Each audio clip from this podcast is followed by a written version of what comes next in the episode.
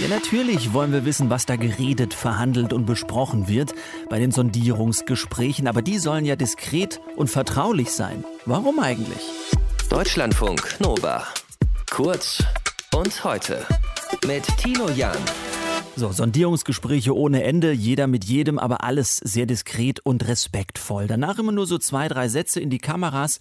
Mehr gibt's nicht, außer bei der Union. Denn nach dem Gespräch der FDP mit der Union am Wochenende, da konnte man plötzlich bei Bild.de ein paar konkrete Zitate lesen, was da so gesagt wurde im Gespräch angeblich.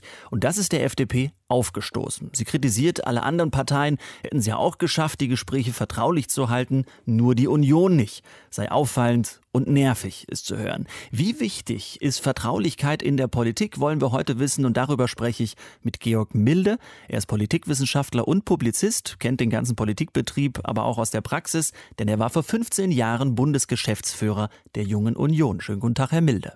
Hallo, Herr Jan. Gibt es ein ungeschriebenes Gesetz, dass man bei Sondierungsgesprächen diskret sein muss? Hm, es gibt ja überhaupt kein Statut, wie man sich in welchen Sitzungen zu verhalten hat. Aber natürlich haben solche Sitzungen immer eine ganz besondere Eigendynamik und da kommt es auch zu Versuchungen, vielleicht etwas äh, daraus kundzutun. Bei den Corona-Gipfeln, da konnten wir über Stunden äh, gefühlt live mitlesen in mehreren Medien, wer hat da was gesagt, wer hat Candy Crash gespielt oder vielleicht mal einen Riegel gegessen. Äh, warum ist das bei Sondierungsgesprächen jetzt mit dem Öffentlichen ein bisschen anders?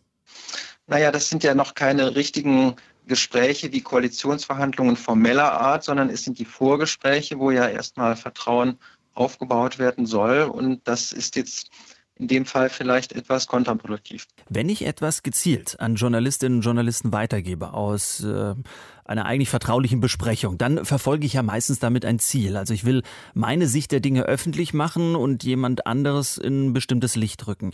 Muss ich dann als Politiker nicht auch fürchten, dass mir dasselbe passiert?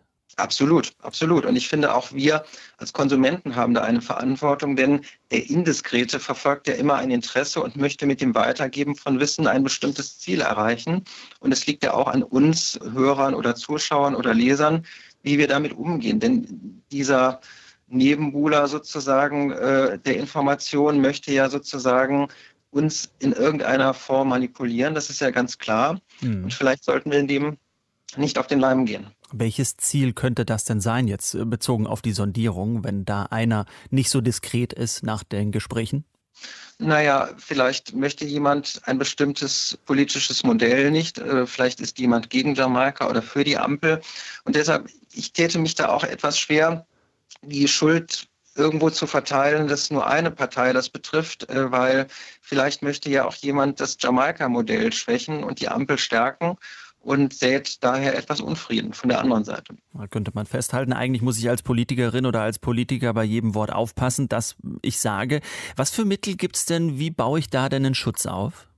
Tja, ich glaube, Vertrauen ist ein hohes Gut und auch diese Sitzungen dienen ja dazu, erstmal eine Grundlage zu bilden. Und in der Tat geht es darum, wie kann man in der heutigen Zeit, wo viel mehr nach außen dringt, überhaupt noch ein Vertrauen aufbauen größerer Art. Und da gab es früher Leute wie Franz Josef Strauß und Helmut Kohl, die große Wanderungen gemeinsam gemacht haben. Damals gab es noch keine Handys. Hm. Nun ist alles etwas schnelllebiger, aber in der Tat, vertrauliche Runden bleiben am besten im ganz kleinen Kreis, denn man sieht ja, sobald 10, 15 Leute teilnehmen, kann es nach außen dringen. Ist das alles ein bisschen äh, offener geworden oder transparenter, durchsichtiger aufgrund von Technik oder von Medien? Ja, total. Die sozialen Medien insbesondere verleiten eben dazu, dass man auch schnell irgendwie das Scheitern von Jamaika getwittert hat, 2017 bei den letzten Verhandlungen. Aber gleichzeitig möchte ich mal darauf verweisen, was wäre denn das Gegenteil? Dieses berühmte Selfie von Baerbock und Habeck mit äh, den beiden FDP-Politikern vor wenigen Tagen das war ja eher auch ein, eine Hinterzimmerpolitik. Das kann man ja auch kritisieren. Ne? Also mhm. nicht alles muss ganz hinter verschlossener Tür sein. Das sagt Georg Milde, Politikwissenschaftler und Publizist über das Thema Vertraulichkeit bei Sondierung. Deutschlandfunk Nova. Kurz und heute.